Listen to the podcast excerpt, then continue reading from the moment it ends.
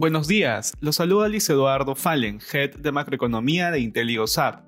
El día de hoy, jueves 3 de junio, los mercados muestran rendimientos negativos, mientras los inversionistas evalúan los últimos datos económicos y cómo la Reserva Federal puede reaccionar a ellos.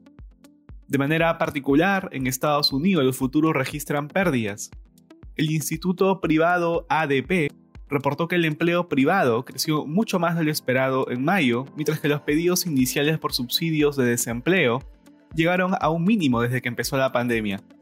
Por este motivo, crece la expectativa de que la Fed pueda cambiar algunos lineamientos de su política monetaria durante los siguientes meses.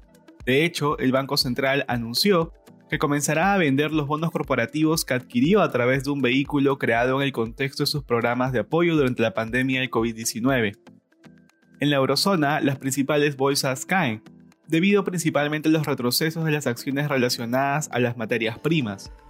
Datos económicos provenientes de China que sorprendieron a la baja generaron pesimismo entre los inversionistas, sentimiento que fue mayor al optimismo generado por positivos datos de actividad manufacturera europea. Este mejor desempeño económico se dio en medio de las reaperturas económicas que se han venido dando a lo largo del continente, debido al avance de las vacunaciones en la mayoría de los países de la región. En Asia, los índices de la región mostraron rendimientos mixtos. El Hang Seng cerró a la baja debido a retroceso en la mayoría de los sectores. Estos retrocesos se dieron luego de que una encuesta privada mostrara que la actividad en el sector de servicios se desaceleró en mayo, debido a una menor demanda externa y un incremento en los costos. De otro lado, el Nikkei japonés subió mientras el ritmo de vacunaciones incrementó significativamente a nivel nacional.